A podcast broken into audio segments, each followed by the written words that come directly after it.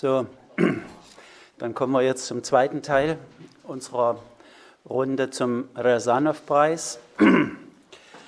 Äh, also wie gesagt, wir haben jetzt dann noch, wie hier vorne auch angezeigt, noch zwei Arbeiten. Da leider Juliette äh, nicht, äh, nicht da leider Juliette heute Morgen das, den Flieger verpasst hat, will ich nur kurz zu ihr sagen, den Text äh, von ihr findet ihr in unserem Heft der Beiträge zur Marx-Engels-Forschung, was wir jetzt hier hatten. Äh, sie selbst äh, ist zurzeit in einem Doktorstipendia, Doktorstipendiatin und hat studiert in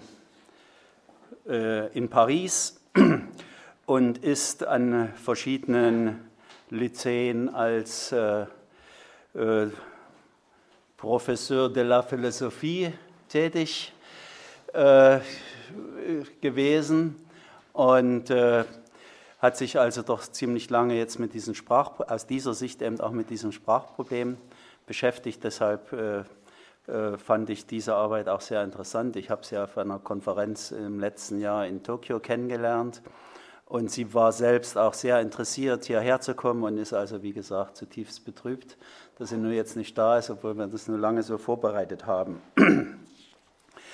So, äh, als nächstes hat jetzt das Wort der Sören. Er hat äh, seinen Bachelor und Master in Philosophie an der Aarhus Universität gemacht, geboren 1989, wie das jetzt so schön heißt also in diesem Jahr 30 Jahre alt geworden. Bei uns wird äh, so it's, uh, in a close direction to the uh, end of the wall in Berlin. So, of course, uh, so er selbst, wie das so bei jungen Leuten ist, kann man nun jetzt aufzählen, wo sie alle überall tätig sind. Ja, das ist immer eine riesenlange Liste bis sie sozusagen ihren Weg finden. Aber er hat jetzt in diesem Jahr an der Universität äh, of Southern Dänemark seinen äh, Doktortitel verteidigt und äh, ist zurzeit ein, wie das so schön heißt, Part-Time Lecturer in the History of Philosophy and Feminist Theory, ebenfalls da in der Universität Southern Dänemark und hat in Aussicht ab nächstes Jahr äh, ein Postdoc-Stipendium zu bekommen, was ihn dann auch äh, für ein Jahr ans King's College, wo er schon ein Jahr verbracht hat während seiner PhD-Zeit, äh, zum King's College nach London zu gehen.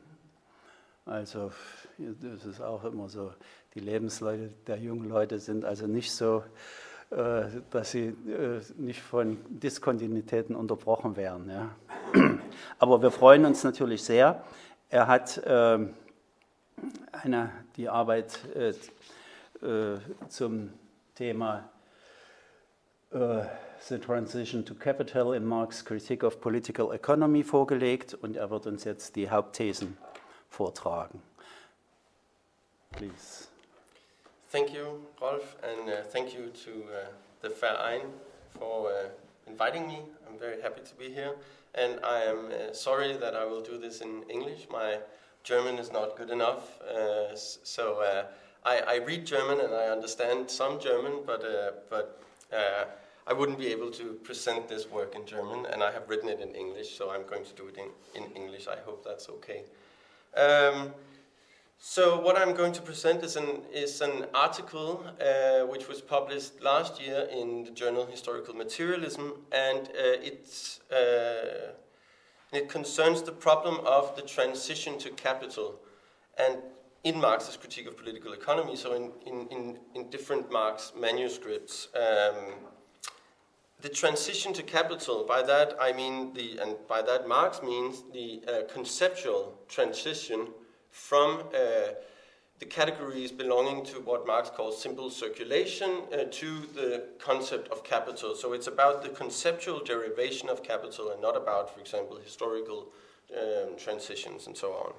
Um, so as we know, Marx was very careful about the way in which he, he introduces new concepts in, into his theory, and this is uh, one of the many things he learned from Hegel, I think, um, uh, to be very careful about how to introduce new concepts and not just um, um, do it in an arbitrary manner.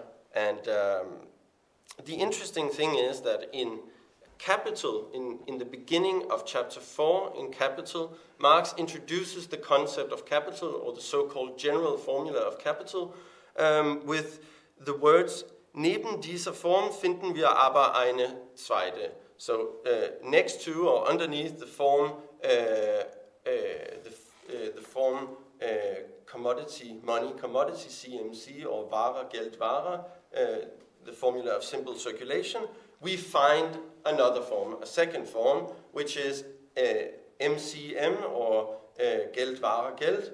Um, and this way of introducing what is arguably the most fundamental concept of the critique of political economy, or at least one of the most fundamental concepts, namely the concept of capital, has led some scholars to argue that um, that Marx fails to live up to his uh, otherwise very careful uh, dialectical derivation of concepts here.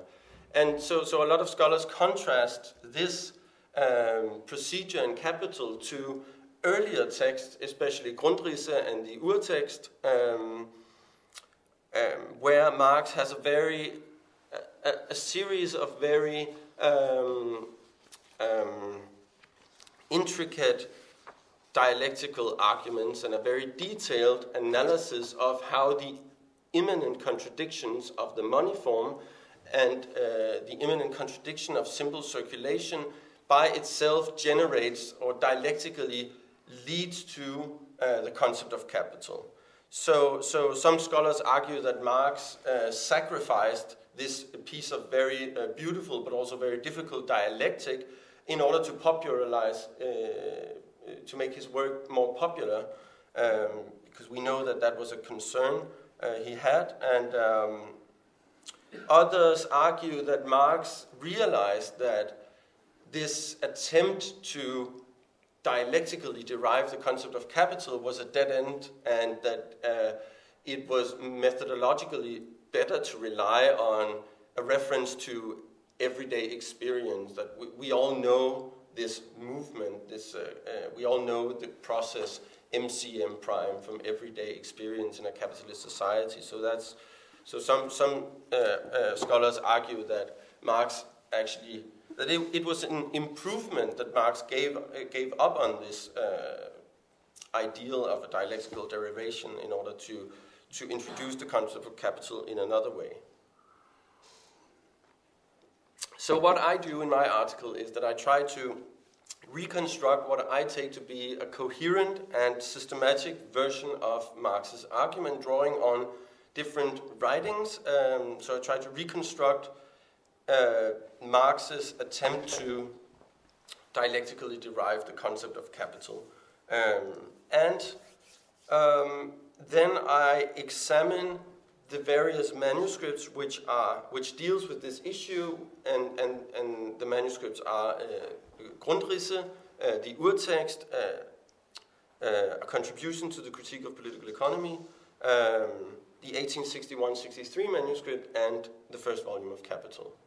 And so I, I, I examined these manuscripts and examined the, the, development of Marx's analysis of the transition to capital and, and, and try to give a coherent account of, of, uh, of of that development. And then um, I also try to provide an overview of the different interpretations of this problem and, uh, and criticize what I, uh, like the readings I, I don't find convincing. So let me try to um, summarize, summarize some of these things, uh, beginning with the, what I take to be the most important, which is Marx's uh, argument, um, or his uh, derivation of the concept of capital. Um, I should begin by saying that uh, I think there's a difference between the notion of a transition to capital and uh, the transformation of money into capital. Uh, these two expressions are sometimes uh, um, they are not. Uh, I think there's a. Dis- I think Marx makes a distinction between them, but they are not always. That's uh, this distinction is, is, often overlooked in the literature. So I think that when Marx speaks about uh, talks about the transition to capital, he's talking about a conceptual transition. The word, the word is Übergang, uh, and I think it's a more yeah, an indirect reference to Hegel, um, or indirect is perhaps it's a direct reference to Hegel, but um, but uh, when he talks about the uh, uh, uh, transformation of money into capital, Verwandlung, uh, he's, he's not talking about a conceptual transition, he's talking about um, the real transformation of how, how does the possessor of money actually transform value in uh, or money into capital and the answer to that is uh, by uh, buying labor power among other things. But I will get back to that. So this is just to say that I think that there's a distinction between these two expressions. So the, the transition to capital uh, presupposes, all of the arguments presupposes the analysis of uh, value and the value form in uh, what corresponds to the first three chapters of Capital. Um, so one of the essential uh, preconditions of the argument is the idea that the generalization of the commodity form, uh, which is the point of departure of the, of, of the theory of value, presupposes that one commodity assumes the role of a general equivalent. So, it, it, so, so value must take on what Marx calls an independent and adequate form of existence. Um, so, in other words, money is necessary. That's the presupposition of uh, the analysis of the transition to capital. So, what, the, what this transition demonstrates is that money is actually not able to fulfill this function uh, as long as it remains within the sphere of simple circulation or only fulfills the functions it has within simple circulation. Um, and that money can only have this function of being the independent and adequate form of existence of value if it circulates in the form uh, MCM prime as capital. So let me try to run through the different parts of that argument. Um, so the first thing to notice is that capital is made possible by, uh, at least formally, capital is made possible by uh, already uh, with the doubling of the commodity into commodity and money. So with the introduction of money, it becomes possible to separate uh, purchase, the, uh, buying and selling. And for that reason, it also becomes possible to um, buy something in order to sell it. Um, so this is, this is merely about the possibility of the, the form of circulation MCM prime. Uh, and, and that's already po made possible by the introduction of money. So the next stage of the argument is that Marx then argues that money is not able to uh, uh, function as the uh, independent and adequate form of existence of value within simple circulation. Um, so what he says is that if we first, if we look at money as a means of circulation, um, it is as a means of circulation in the form uh, uh, CMC, commodity money commodity. It is subordinated to use value.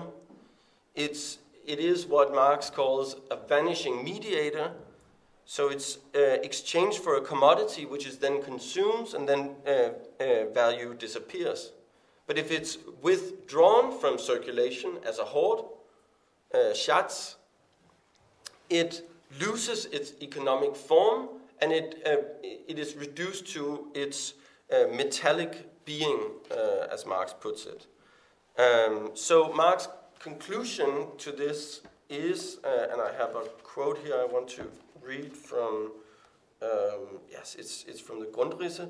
Marx's conclusion is then that, and I quote, it cannot be said that in simple circulation, exchange value as such is realized. It is always realized only in, a, in the moment of its disappearance. If a commodity exchanged for another commodity by means of money, its value character, Wertbestimmung, disappears in the moment in which it is realized, and it steps outside the relation, becomes indifferent to it, and is now only a direct object of need. In the first case, and that's money as a hoard, the form of exchange value is extinguished. In the second, its substance. In both, therefore, its realization is its disappearance, which is, by the way, way a classical Hegelian formu formulation. Uh, its realization is its disappearance. So, in other words, the conclusion is that money is necessary and impossible at the same time. And what this tells us is that uh, we need a form in which value can maintain itself in and through circulation, where it can confirm its identity with itself and remain uh, uh, uh and continue to exist in circulation. Um, or, as Marx puts it, its entry into circulation must itself be an element of its staying with itself bei sich bleiben. Um, and its staying with itself must be an entry into circulation. And this is exactly what MCM uh, accomplishes, the form MCM. So, uh, so what this analysis tells us is that if we begin from the presupposition of the generalization of the commodity form, that is, from the presupposition that the commodity is the general form, the dominant form, uh, social form of the products of labor, um, uh, money is at the same time necessary and impossible, and this contradiction between necessity and impossibility leads to uh, the necessity of capital as a circulation form. And of course, as, as Marx uh, emphasizes, uh, this process MCM would be absurd and meaningless if uh, the second sum of money uh, uh, isn't larger than the first. So, so therefore, we, we have the, the formula MCM prime, uh, and thereby we have the concept of capitals, uh, of capital. So this is how he derives the concept of capital from the immanent contradictions of the money form. And it's important to note here that um, at this stage in the argument, capital is only a form of circulation. So we, I've said nothing about production yet. We're only dealing with forms of circulation at this stage of the argument. So we're only dealing with processes that consist of buying and selling, commodities, exchange of commodities and money. Um, and I think this is it's important to note because there are different stages in Marx's argument, different levels and, and, and, and stages of the argument. And uh, so what he does is that he first derives capital as a form of circulation, and then after that he derives an after that, there is another transition from capital as a form of circulation to capital as a process that also involves production. So the transition from circulation to production is not identical with the transition to capital. This is two, they are two different, uh, um, two distinct conceptual uh, derivations, uh, conceptual transitions. So, um, and this is sometimes overlooked, I think, uh, mm-hmm. that, that, that we're dealing with two different arguments here. Mm-hmm. So the next stage in the argument is that um, uh, generalized commodity exchange uh, presupposes that it is generally equivalents which are uh, exchanged. Um, and so, so that's what Marx calls the, I think he calls it the immanent law of circulation, that we have to assume that generally uh, equivalents are exchanged, otherwise uh, a system of, an economic system based on the exchange of commodities would be impossible. The thing is that this contradicts the form MCM prime. Um, this cannot be the dominant form of circulation if we assume that it is generally equivalents with, which are exchanged on the market. So, the next stage of the argument demonstrates that capital is necessary and impossible at the same time. And the, and, and, and, and, the, and the only solution to this problem, to this contradiction, is, is if uh, it is possible to buy on the market a commodity uh, whose consumption does not annihilate value. Uh, so it, if, there, if we can find a commodity whose use value generates value, and that is, of course, labor power. So uh, in that way, and this is the familiar argument from uh, the second uh, and third section of chapter 4 in Capital, um, capital can only be the dominant form of circulation if labor power is, if it's possible to buy labor power on the market. Uh, and this then is the transition from circulation to production because the consumption of the commodity labor power is what we usually refer to as production. Um, so, um, in that way, Marx demonstrates that um, that uh, capital as a dominant form of circulation presupposes certain a certain form of production uh, and certain relations of production. So it presupposes the commodification of labor power, and for that reason, it also presupposes a certain class structure, certain property relations, and a, and a certain certain system of class domination, in which uh, uh, uh people are proletarianized uh, and subjected to. Um, a class of people who controls the means of production or conditions of social reproduction. So I think that what this chain of dialectical arguments demonstrate is that um, the commodity form, the, the, very point of departure in uh, Marx's critique of political economy, presupposes capitalist relations of production, so it presupposes the commodification of labor power, uh, it presupposes class domination, um, and the way in which this argument works is that we begin with the assumption that the commodity form is the, is the dominant social form of the products of labor, and then we identify what must be the case in order for this situation to be uh, possible. What must, uh, which, which kind of social relations has to be in place in order for this situation to be possible. Um, and, and one way to, to understand this um, chain of argument is to see it as a, what we could call a dialectic of modality. And by modality, I mean um, whether or not something is possible, necessary, or actual. Um, so, so, first, Marx demonstrate that money is necessary.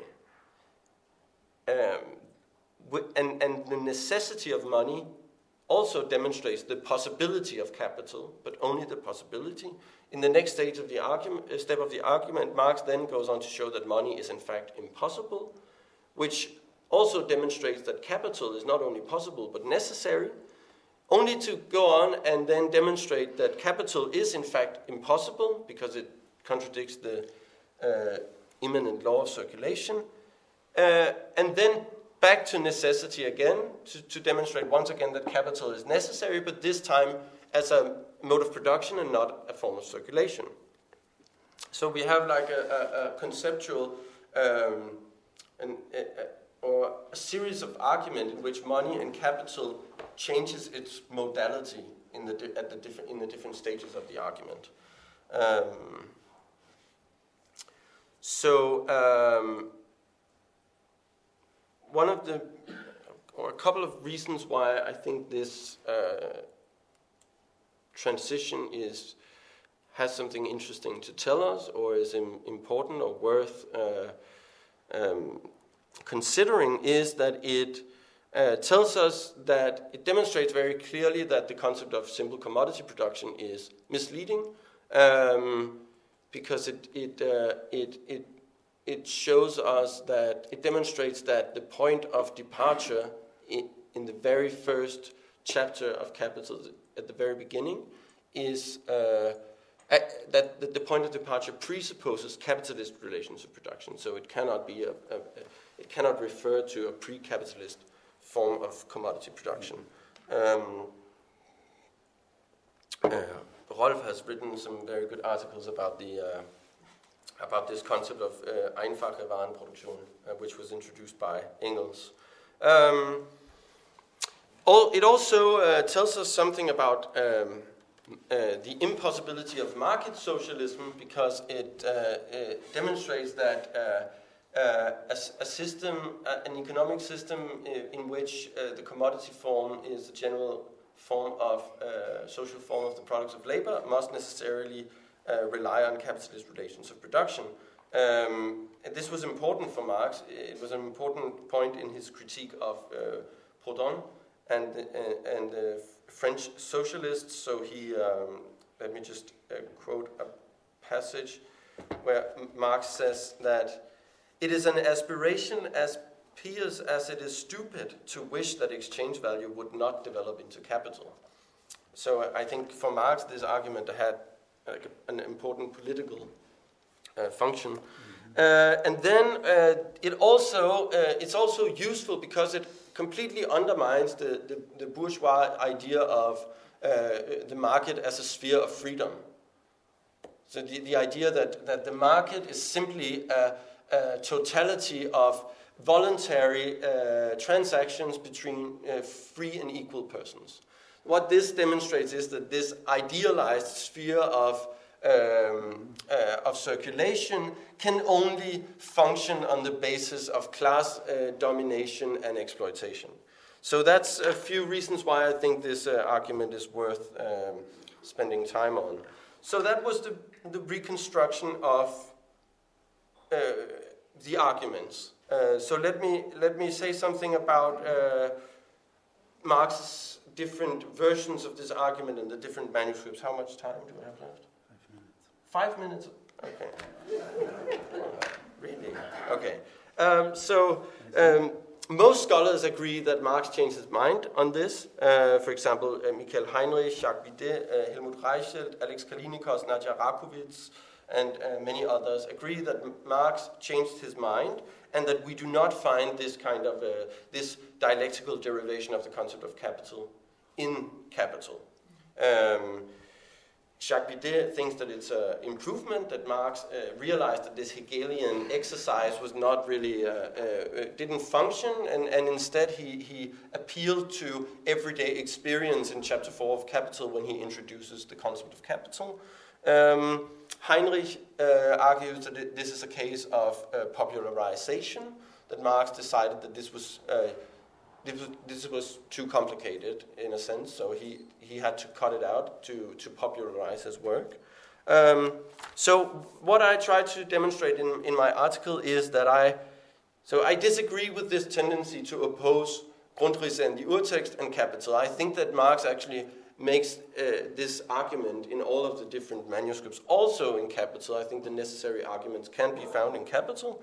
Um, it, at the same time, uh, it's, it's, I think it's obvious that Marx makes a lot of changes in the ways, way in which he presents this. Um, so, um, in the, in the Grundrisse, uh, we find the most chaotic version of the argument, but we, we find all of the, like the a lot of very detailed uh, versions of the argument, but also a lot of uh, repetition, and the relevant passages are scattered across the manuscript. And then what Marx did in the Urtext is that uh, uh, under the headline Transition to Capital, he basically collected the different passages from um, Capital and almost directly just copied them into, into one section. Um, so there, there are no real significant differences uh, uh, between uh, the argument in Grundrisse and Urtext, and most of it is directly copied from the Grundrisse. So the important thing is that Marx collected it under one headline. Uh, but it's and, it, and, it's a brilliant text, I think, the Urtext. Uh, um, very detailed, but also very messy and repetitive and uh, sketchy. So, um, and and also in the Grundrisse and the Urtext, we, we don't find the very detailed analysis in, uh, which we find in Capital of the contradiction between the capital form and um, the exchange of equivalents. That's, a, that's presented in a crystal clear manner in Capital, and, we, and, and that's, Marx doesn't present that argument explicitly in the Grundrisse and the Urtext. So um, then in uh, Zur Kritik, there's nothing about capital, but uh, we still find the same uh, arguments about the inadequacy of uh, or the contradictory nature of simple circulation. We still find those arguments sometimes with sentences almost copied directly from the Grundrisse and the Urtext. Um, and then in the manuscripts of 1861-63, which are often actually uh, overlooked in the discussions about this problem, partly because some of the discussions took place before uh, the beginning of that manuscript was published. But I think if I had to choose between one of the versions, I would ch- choose the 1861-63 manuscript, which mm-hmm. I think uh, provides the best uh, version of this argument, because um, Marx rearranges the structure uh, and then go. So, so what he does is that he presents uh, the two forms of circulation, CMC and MCM, at the outset, and then compares them in order to show that uh, CMC uh, is actually impossible and MCM is actually necessary. Um, so he, that's, that's how he presents it in the 1861-63 manuscripts and in Capital also. But in the 1861-63 manuscript, he still has all of the uh, like uh, the, the, the, the, detailed um, analysis of the contradiction of simple circulation uh, from the, the Grundrisse and uh, the Urtext. Um, but in a much shorter form. Okay, so I will have to finish now, right? Mm-hmm. Yes, I'm sorry. So I, uh, yeah, I also think that we can find the necessary uh, um, arguments in capital, and I think that it's it's it's it's a uh, um, it's. I don't think that we should dismiss capital, the version we find in capital, merely on the basis of this, this uh, first sentence in chapter 4, where Marx says that we find this uh, um, form uh, besides the other form. I think it, it, it, there's a lot more to say about how uh, his argument works in capital. Um, and in my article, I, I, I, try to provide the quotes to show that we can still reconstruct this uh, argument in capital. Okay, I will. I'll stop here. Mm-hmm. Thank you. Okay, thank you.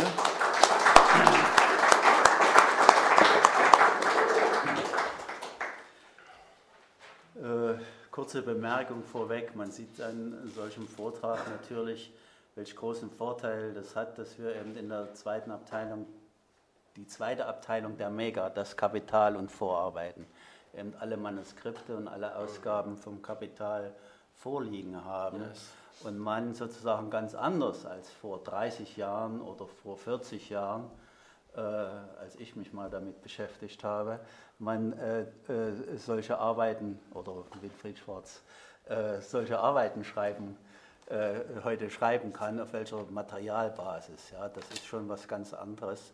Und es hat natürlich seitdem auch, er hat es ja auch erwähnt, eine Menge an Diskussionen stattgefunden sodass das schon interessant ist, wie man sich sozusagen in der nächsten Generation jetzt diesem schwierigen Thema äh, dieses strukturellen Problems im ersten Abschnitt des ersten Bandes des Kapitals zuwendet. So, aber das ist meine Meinung. Ihr, bitte schön, Anfragen, Remarks, Questions. Willst du was? Bitte. Ja? Michael, Kretke. So first, uh, compliments for your uh, very diligent uh, work on these many manuscripts. We do agree uh, on a lot of points, in particular that there are various versions, uh, various efforts that Marx undertook uh, to come to grips with this, well, connected relationship between money and capital as concepts. Um, we also do agree that some of them are very chaotic. We probably don't agree with respect to what, what is my view on this today. He never came up with a sufficient solution, maybe because he did not address the right problem. Um, there, there are curious things in this debate. Uh, the most curious to my recollection is uh, our good friend Backhaus uh, thinking that the real solution, the best solution, is in those pages of the Urtext that have been lost. uh, he has obviously a very good relationship to the spirit of Marx. Yeah. And I'm never invited to these sessions, uh, and I don't know any anybody else who is invited. But somehow he knows what is in this uh, missing pages.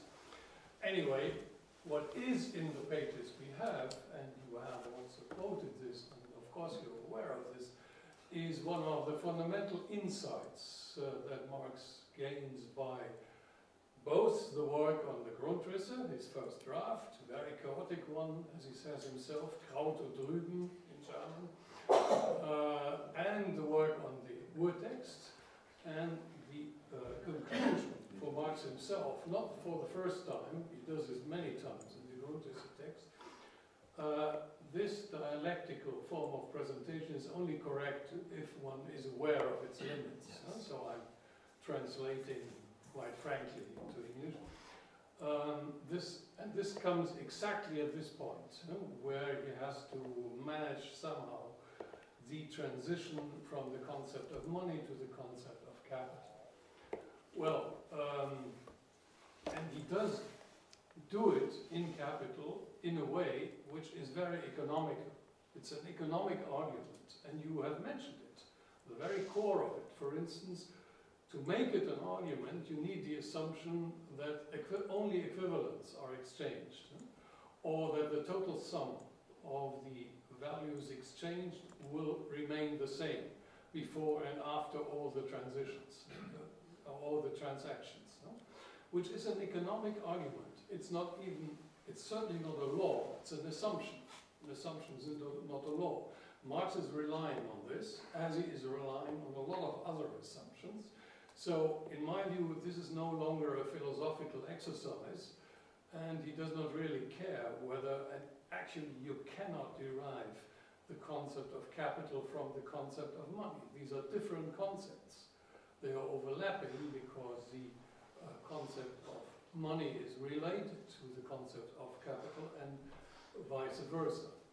Uh, but he is struggling with the problem, uh, trying to introduce, uh, without jumping at the obvious, which all the other classical economists had done, uh, merchant capital. So there are capitals moving around in circulation and making profits. Uh, he tries to avoid that and to make the step towards production. So I think the, the, you can only uh, make this these debates rational by asking what problem is he trying to solve? Is there any problem that he actually tries to solve? The problems of the dialectical form of uh, presentation are of minor importance because he gives it up. The dialectic in capital is a dialectic with very strict bridles. Whenever it comes into uh, into conflict with the economic argument, he drops it. And he already does so in the Grundrisse. So you see, there is a lot on which we are disagreeing mm -hmm. in this respect. Thank you. Um, okay. Um, I have uh, several uh, Yes, I, I, definitely think we agree on a lot of things here. But um, so, with regards to uh, the limits to the dialectical presentation, mm. um, you're right that it's in. Um, I think he's, he he he speaks about these limits in two places, right? In, in yeah, in in. But more yeah. than two, but okay. But I think it's quite clear that what he's talking about when he's talking about the limits to the dialectical uh, presentation, that is that's not in, in, with reference to uh, or in connection with the transition to capital. It's with reference to the question of the existence of uh, commodity, uh, labor power as a commodity. Mm. So that's where he says this. That he, he, so we can what we can do is uh, conceptually we can um, establish that in order for capital as a form of circulation to be the dominant form of circulation and not just a marginal social process, but something that dominates the system, um, there has to be a commodity whose consumption does not um, extinguish value or do, uh, whose consumption uh, reproduces value. And that can, of course, only be labor power. So the conclusion he reaches is labor power must be uh, commodified. But of course, he cannot, uh, uh, he cannot establish that that is actually the case, which is why he says he says something similar in Capital, where he says, We rely on, we cling to the fact theoretically as the capitalist does in practice. And I think it's, it's, it's exactly the same thought that in order to explain why, such a why these conditions are realized, in order to explain why and, and how it came about that labor power is actually commodified, it's, we have to write history. A, it, there's a world history included in that fact. I think he writes something like that. And that's where the, that's the limits to the dialectical form of presentation. So the dialectical form of presentation can tell us that if we assume this and this and this, then we can conclude that this must be the case, but how it came about, we cannot say anything about that. In order for that, uh, in order in order to do that, we would have to step outside of the dialectical derivation of concepts or analysis of concepts. So I think that this comment is not related to the transition to capital, but rather the question of how is money transformed into capital. Um, okay, so with regards to the concept of money and the possibility of um, uh, deriving the concept of capital from the concept of money, I think if we talk about money in general, like if we, if we, if we were, uh, if we would want to define money as a general concept, it, we would have to define it in a way that could also encompass non capitalist uh, uses of money. Which it actually does. Uh, so, and I think that when Marx is dealing with the concept of money in the first part of Capital, he's not dealing with pre capitalist forms of money, he's only dealing with money within capitalism. So, and I think that's why. Mm. Okay, okay. uh, yeah, I would say that if, if we're dealing with if the presupposition of the entire theory is that the commodity form is not just a marginal social form, but the dominant form of the products of labor, uh, that would that that also that has the consequence that we are also dealing with money in a society in which the commodity form is the dominant social form of the products of labor, which is on, and that's that's capitalism, right? So um, I would say that I would agree, you, we can't derive the concept of capital from the concept of money in general, but we can derive the concept of capital from uh, the concept of uh, money in capitalism. Um, and so, with regards to uh, the, the, final uh, comment I want to make is that, um, with regards to what problems were Marx trying to, what, what problems were he struggling with here, I think one of the problems was a methodological problem, right? A, a, problem of what kind of theory is this, and how do we introduce mm-hmm. concepts? Mm-hmm. Uh, uh, how do we how do we build this theory? How do we uh, how do we make it systematic? How do we make a systematic theory uh, of, a, of about something which is in the last instance like an, in, in empirical state of affairs and not just a pure science of the idea, as in Hegel's logic, for example. Um, and yeah, yeah, I think okay. that's. Yeah. yeah. Yeah, I, I, would support what you said about the, the limits of the uh, dialectical representation. Most of you will know the, the article of uh, Peter Otto Wolff, uh, he wrote about the limits of, of this dialectical presentation. Exactly, he uses two examples. It's gold and labor power. You cannot derive gold. Yes. You have to find it. luckily, luckily, you have found a, metal which has this unique mm. uh, attributes. You, you, cannot derive it.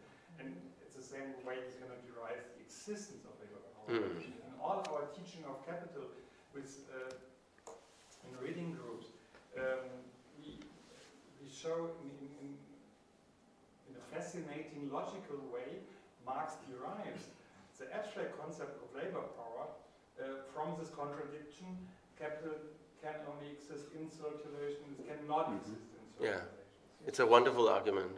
Yeah. So, so precise. It's, it's, pure logic, and, and, and, and Marx was trained in, in, from Aristotle on so on promised to write a short uh, what's, what's um, the pitfalls of, of Hegel's logic. He never did it, so we have to think about that. And I, I think maybe from, from that what he's doing in Capital, we, uh, we, we, could find out what he had in mind. But um, I, I, recently went through the manuscripts of 61 and 63, and um, I realized he has a bigger problem. He, um, he talks about he has to he has to um, to solve the big puzzle of bourgeois society. The big puzzle of bourgeois society is that on the surface uh, we seems to be equals and we seems to be pure commodity owners um, which exchange equivalent values uh, their commodities and at the same time I have suppression, I have exploitation, I have domination. And he say neither the economist nor the socialist can solve this problem. How does it come together? And if he really wants to find a solution for this problem, he cannot make a, a superficial link between both sides, but he has to make a strong link.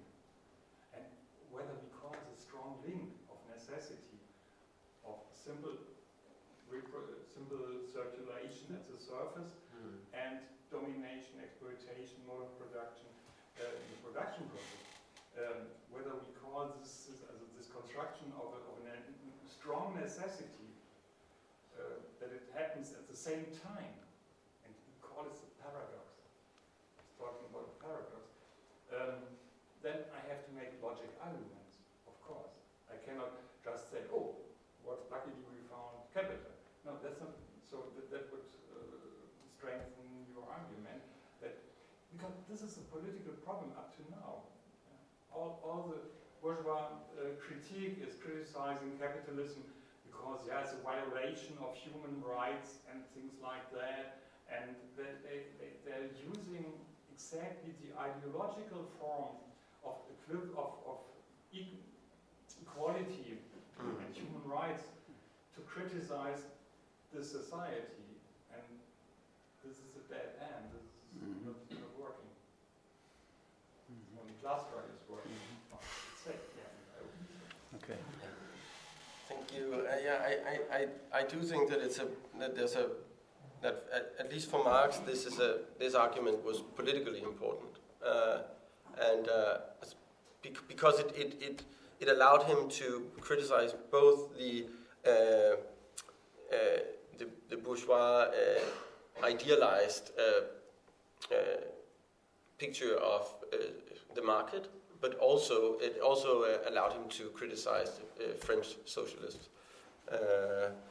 French socialism. But um, I, I just want to add a short comment, which, which is that one of the one of the I think one of the most important contributions of uh, the Neue Marxlektüre and other uh, forms of value form theory is to have demonstrated that um, that there are multiple levels of domination in uh, capitalist society. So domination is not only a question of uh, class domination and exploitation, but that uh, the system of the market is itself a form of domination. So even without reference to uh, exploitation and class uh, relationships, we have even even just the, the analysis of the simple circulation alone demonstrates that capitalism is, an, is a system of domination. And then, but then I, I think that, this, that that insight is important to, uh, to um, connect to this argument, which connects like these two dimensions of um, domination and capitalism. So we have uh, universal domination of everyone by the value form in the sphere of circulation, but that's, that is actually premised on uh, class domination uh, on, a, on, a, on another uh, level. Okay, thank you. Some more questions or remarks? No? Hmm? Well, briefly, uh, with respect to the famous market socialism, I don't think that you can develop an argument against that because there's a variety of market socialisms in the history of socialism. The answer, uh, whether there is a possibility or not, the answer to the question whether there is a possibility or not of market socialism in whatever form is quite simple. It is blocked exchanges, and Marx already knew about it. In his time, one of the biggest markets or biggest parts of the world markets uh, in, in capitalist world economy was actually blocked closed down, slave trade. So blocked exchanges is a historical experience he was aware of. And if you say, well, we, we try to stop the development mm -hmm. of value or of money into capital, the answer will always be uh, carefully blocked exchanges at the decisive points. Huh? Uh, I think you, you are on the right track, although uh, the whole uh, idea that this should be a philosophical argument is wrong. Uh, Marx, the connection between uh, the category of money and the category of capital is quite straightforward in all the uh, versions that you find in Marx manuscripts. Mm -hmm. It starts with the circulation where the value uh, can be maintained. It continues with the existence of value outside of circulation where it can be accumulated and in principle endless. To bring those two together is the first, not the concept, it's a notion in English we make this distinction between a notion, we make it in German as well, between a notion and a concept. It's not yet a concept, it's just the first notion of capital. Capital is a movement of value where value will increase endlessly. And that is not possible within simple circulation. Mm -hmm. So that's the basic structure of the argument, which is completely clear. But to make it, he makes assumptions, he introduces hmm facts of life or facts of history, as he already does in the very confused chapter one. For instance, private property is introduced like that. Zack, it's there. Hmm? Mm. Let's assume. He does not even say let's assume. It's just there. Hmm? Which is, again, a big assumption, as everybody knows who has a little bit of familiarity with mm. the history of law and the history of uh, market economies. Mm -hmm. So uh, I would be very careful and always ask the question not what is the perfect demonstration or the perfect uh, dialectical form of presentation, but what problem does Marx try to solve?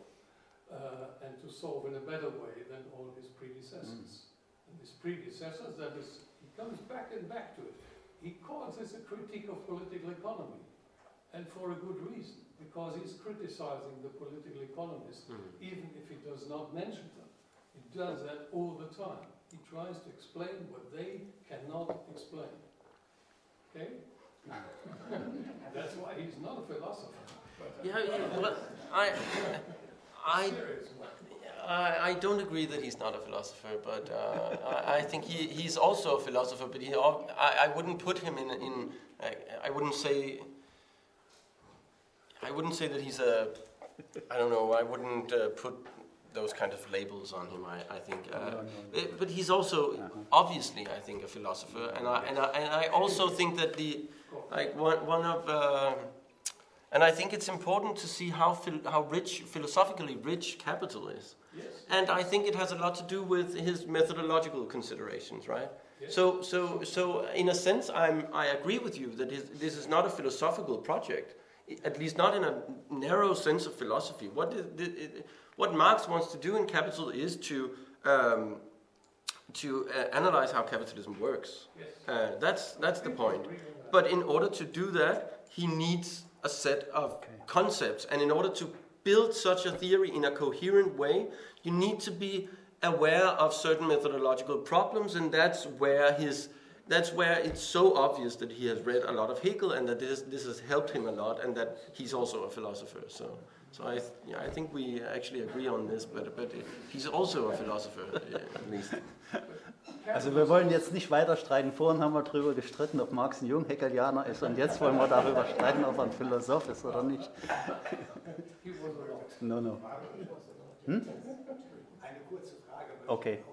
Ich kann auf Deutsch sprechen. Yes, that, that's fine, and, and maybe I will ask someone to translate if I, but, but I, hopefully I understand. Okay. Äh, war sich Marx zur, bei der Zeit der Grundrisse nicht bewusst, dass die kapitalistische, der Übergang oder auch die Verwaltung vom Geld in Kapital die eine historische Produktionsweise, eine historisch gewordene Produktionsweise voraussetzt, der freien Arbeitskraft auf der einen Seite der, und der Besitzer der Produktionsmittel auf der anderen. Er hat ja gesagt, was auch Michael Kretke zitiert hat, dass die dialektische Darstellung nur ihre Grenzen kennt, nur richtig ist, wenn Yes, that's from the Grundrisse. Aber das ist doch, es grammatikalisch falsch.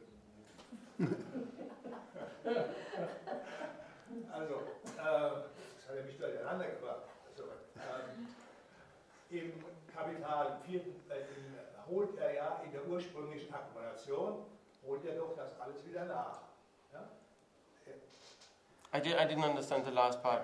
In, in, in, in chapter on original or primitive, so-called primitive accumulation. No, I ask is there the differences between the Grundrisse or, or, or Urtext Kapital? I don't see any difference. Uh, No. Because they, both cases, Marx was aware that uh, Yes. historical Yes. cases, uh, I agree. The, splitting of uh, the free Yeah. laborer and the capitalist. Otherwise, he could not uh, find the market uh, uh, one who could increase, in, increment the value of the money. And I Yes. where, where is there a real difference. No, I don't I think there's a difference.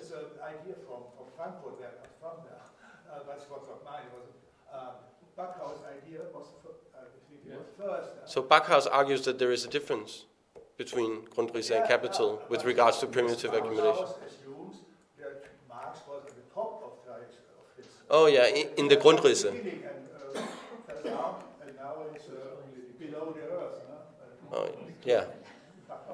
Yes. No, I, I agree with you. I, I think that, I think Marx is very clear in the Grundrisse about the conditions for capitalism historically, the, the historical the historical conditions, so that we, in, in order for capitalism to uh, exist, uh, there was a historical process in which some people were deprived of their access to the means of subsistence, and uh, and and uh, wealth was accumulated. Uh, some other people accumulated some wealth, and then one day we could have the situation where the buyer of labor power meets the seller of labor power, which is the, basically the core of. You, yeah, oh, sorry. So, so I, I, I agree that that's uh, that's also that's. I think that it's well, it's more developed and uh, uh, I get in a better version in in capital, but I think the insights are there also in the Grundrisse with regards to primitive accumulation and the historical conditions for uh, capital. What was very Okay. useful, and I was not aware before, the distinction between Übergang Yeah.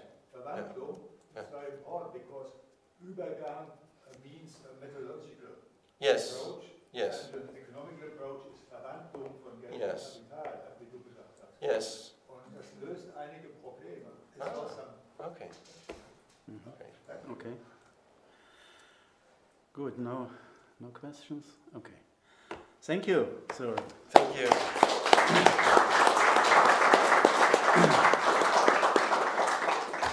So, dann bleibt mir jetzt sozusagen das,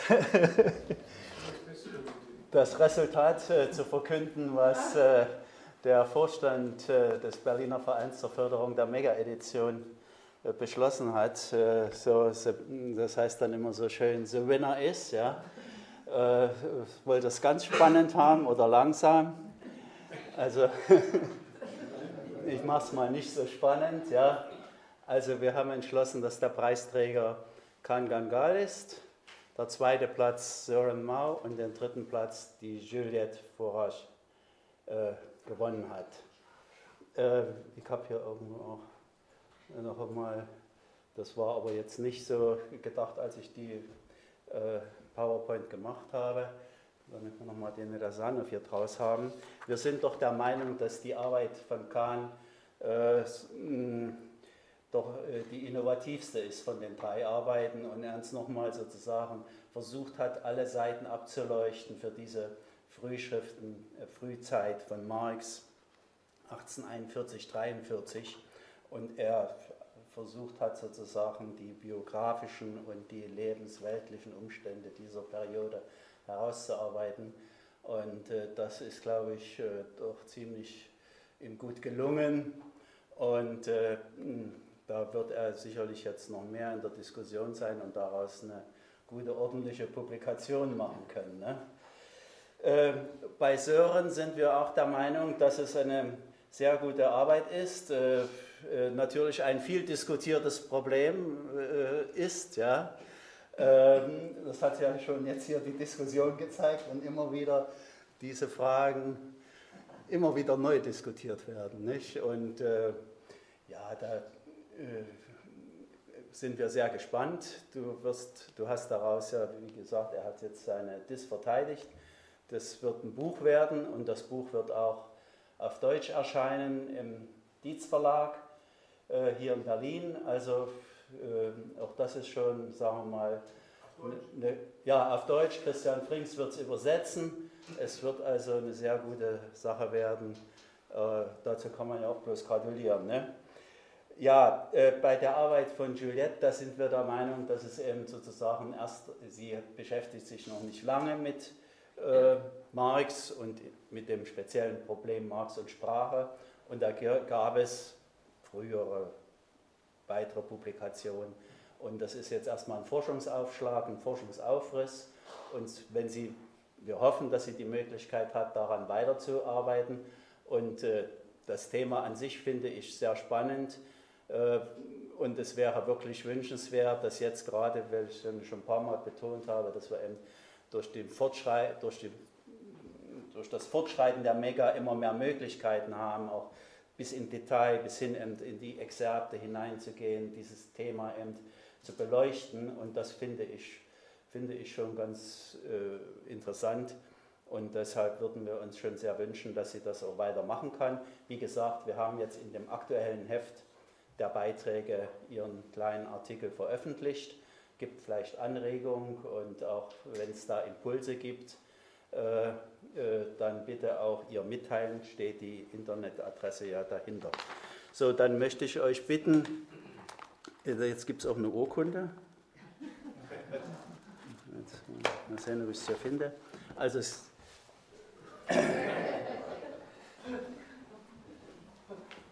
So, ich gratuliere dir.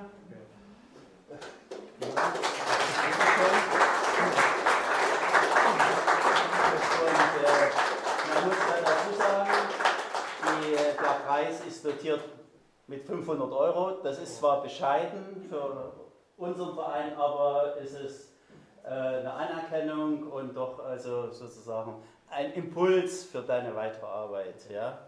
So, bitteschön. Okay. So, dann sind wir an diesem Punkt Wann, wann wo wird denn die Arbeitswelt erscheinen?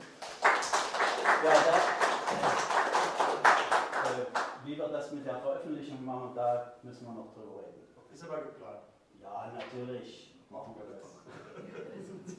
So, ich gratuliere dir auch ganz herzlich. So,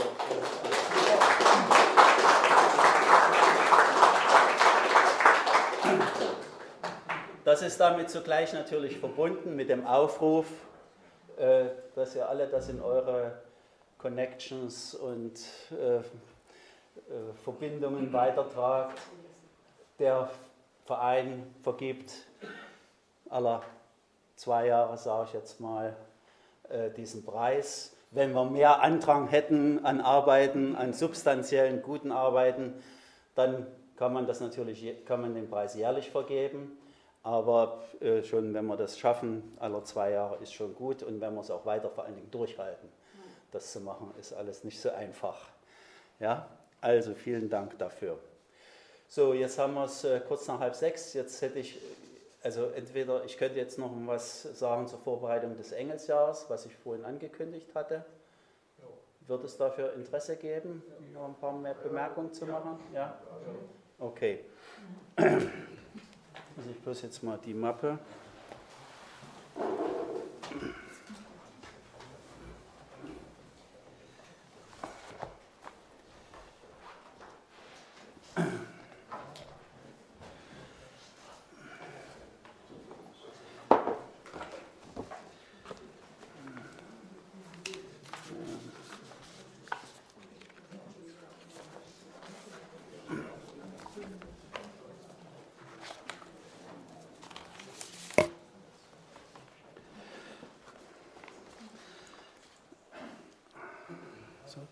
Was ist hier los?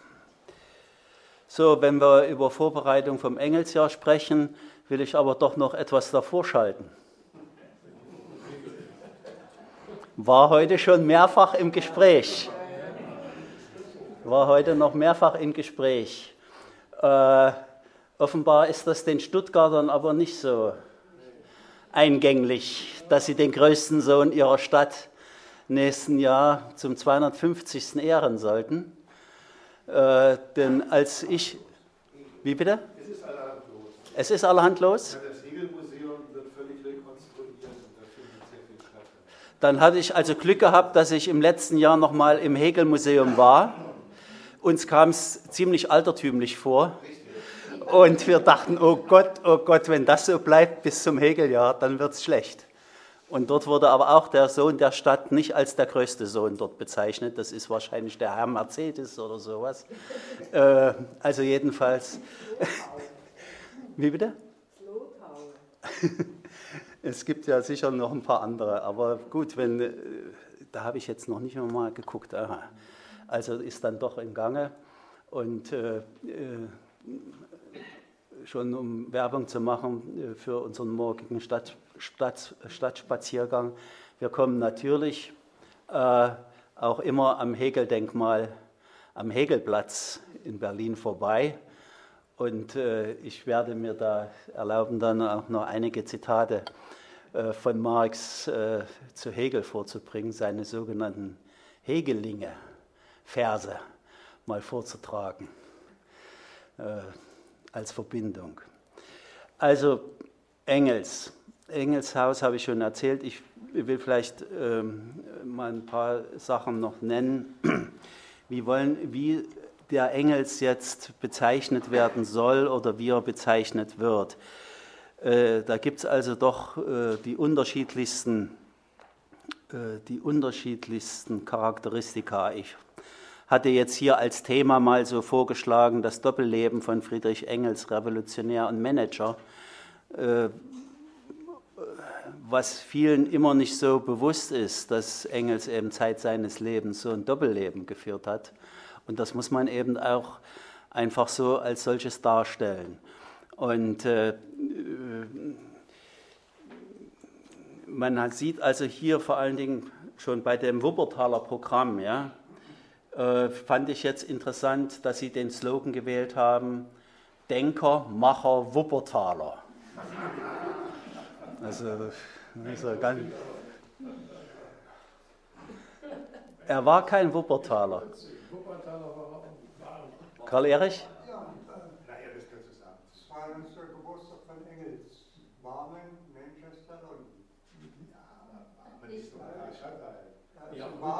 In Barmen geboren, natürlich. Ja. Gab es damals noch nicht. Genau. Und äh, es ist ja so, dass die Familie Engels äh, ab 1837 dann langsam sich äh, nach Engelskirchen verzogen hat nicht wahr? Und also die Frage, ob, äh, das ist auch schwer nachzuvollziehen, ob dann Engels, wenn er nach äh, Deutschland kam, ob er dann nach Barmen gefahren ist oder nach Engelskirchen, weil der Firmensitz blieb nämlich in Barmen, aber die Fabrik war in Engelskirchen. Und die Villa der Familie Engels wurde irgendwie 1852 dann eingeweiht äh, und sie lebten dann in Engelskirchen. Äh, also, und Zeugnisse über Engels Leben in Engelskirchen sind nicht so reichlich vorhanden. Also es ist äh, so ein bisschen merkwürdig und ich habe mich auch gewundert bei dem Programm und bei auch Nachfragen, äh, äh, naja, die Villa in Engelskirchen, die Engelsvilla, einschließlich der Fabrik übrigens, das war auch mal vorgesehen, dass die Ende der 70er Jahre alles abreißen wollten dort. Ja. Äh, und so ein schickes äh, Einfamilienviertel dahin bauen wollten. Aber äh, das ist dann also nicht passiert, sodass Engels diese Villa noch steht und die wird vom örtlichen Abfallverband bewirtschaftet. äh, aber es finden in dem großen Garten dort wohl jährlich irgendwelche Veranstaltungen statt. Also mal, das ist mal spannend, mal zu sehen, was da in Engelskirchen passieren wird. Ich selbst war auch noch nie dort, also keine Ahnung. Mal gucken. Äh, es gibt natürlich noch eine ganze Menge weiterer Zuschreibungen zu Engels, äh, also außer dem Cotton Lord, der sozusagen ja mit dem Manchester irgendwie zusammenhängt, gibt es dann natürlich andere Zuschreibungen, wie Erfinder des Marxismus oder Erfinder des historischen Materialismus. Und äh, dann hat er sich selber die Zuschreibung gegeben, zweite Violine. Gibt es eine Zeit von zweiter und erster Violine bei Engels? Wäre meine Frage. Und dann natürlich Journalist und Gelehrter. Also wir haben eine Menge Charakteristika für Engels und äh, also für mich selbst äh, würde mehr treffend sein, also dieses Doppelleben von dem Engels herauszustreichen. Einerseits in dieser, äh, wie es auch jemand mal bezeichnet hat, in diesem Kompaniegeschäft mit Marx und eben als ein angesehener Geschäftsmann in Manchester, der er wohl war äh, äh, ja, äh, und nicht wie im Film äh, äh, der junge Marx, also dass er dort mit Marx und Jenny und noch mit Mary irgendwie durch die Börse gezogen wäre oder ähnliches. Das hat wohl eher nicht stattgefunden. Ne? Also solche Legenden, die soll man gleich ganz vergessen. Also äh, natürlich gab es in den letzten Jahren einige, äh, alle kennen, oder einige wissen äh, diese äh, Biografie von Tristram Hunt äh, über Engels. Und es sind jetzt in Vorbereitung des Engelsjahres sicherlich einige Bücher äh, im Prozess des Entstehens. Alle halten sich ein bisschen bedeckt, wo was stattfindet. Deshalb äh, will ich nur kurz erwähnen, dass wir, ich und äh, Ingo Stützle zurzeit arbeiten an einer Ausgabe des Anti-Düring in zwei Büchern. Ein Buch mit dem Textband des Anti-Düring kommentiert und ein Band mit Aufsätzen zum Anti-Düring, sozusagen erweiterte Kommentierung. Und das erscheint uns äh, doch, äh, das, wie wir so dran sitzen, es ist doch ganz spannend geworden, denke ich mal, dass wir den Anti-Düring äh, sozusagen im historischen Kontext sehen und diesen Prozess nachvollziehen können und wie auch der Anti-Düring, das Buch der Anti-Düring, auch vielfach instrumentalisiert worden ist. Also ich, wir werden also es gab, gab schon, wie gesagt, ein paar Bücher, einige sind in Vorbereitung, äh, auch in Wuppertal. Einige sind hier auch annonciert schon. Äh, an einem Buch ist äh, Michael Kretke auch beteiligt, was hier mit einer großen Buchvorstellung äh, passieren soll. Das heißt Arbeiten am Widerspruch, Friedrich Engels zum 200. Geburtstag. Ne? Ähm, und äh, ich weiß von dem ehemaligen Leiter des Engelshauses, Ewart Illner, der sitzt also auch an einer biografischen Studie. Und möglicherweise sind ja noch einige andere Bücher in der Pipeline. Michael Brie, ja, ich, ich kann nicht alle verraten, ja. Ähm, das wird sicherlich, also wie gesagt, interessant werden. Ja, deshalb stellt sich also die Frage auch, wie wir uns als Verein darstellen werden. Wir haben hier auch diskutiert, es äh, soll auch so eine kleine Reihe in der Hellen Panke hier geben, äh, was wir machen können. Da gibt's, äh, wir haben schon ein paar Vorschläge, aber da wäre ich natürlich an Vorschlägen auch aus dem Publikum interessiert. Und natürlich auch nicht nur der Themennennung, sondern wenn wir einen Kreis von einigen Referentinnen zusammenbekommen könnten, um eine solche Veranstaltungsreihe äh, zu initiieren. Ja, wie gesagt, ähm, man kann das alles verfolgen im Internet unter Marx 2020 und natürlich äh, die, örtlich, die örtliche Presse äh, ist auch ziemlich rührig. Hm?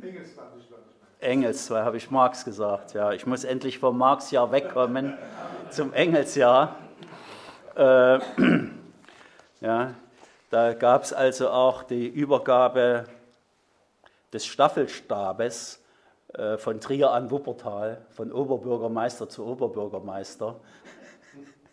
Ich weiß zwar nicht, was, das, was es da so alles gibt, aber der Trierer Oberbürgermeister, der ist da wahrscheinlich doch ein bisschen, äh, wie soll man sagen, gewandter als der von Wuppertal. Naja, also ich bin gespannt.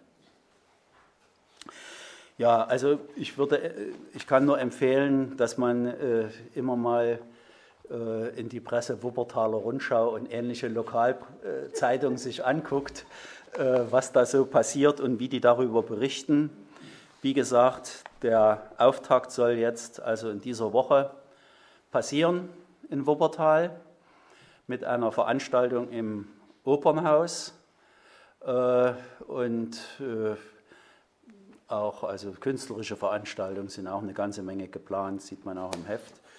Und äh, äh,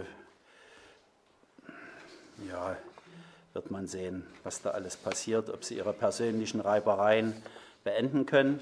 Und ich möchte noch also auf, die, auf eine Reihe aufmerksam machen, die hier im Heft auch genannt wird. Eine Gesprächsreihe, die von der Volkshochschule gemeinsam mit der Rosa-Luxemburg-Stiftung vorbereitet wird. Seite, Entschuldigung, Seite äh, 48 bis äh, 51 in diesem Heft wird es also eine Gesprächsreihe geben, die mit äh, Marcel van der Linden vom Amsterdamer äh, Institut für Sozialforschung eröffnet wird und mit äh, Gregor Gysi, Ulrike Herrmann und Uwe Schneiderwind beendet werden wird. Sehr interessant. Naja, mal sehen. Ich werde da auch einmal sein im Oktober. Ansonsten, wie gesagt, werden wir sehen, was wir noch organisieren können. Es ist geplant, mal so für die Berliner, äh, es soll eine ND-Lesereise nach Wuppertal geben.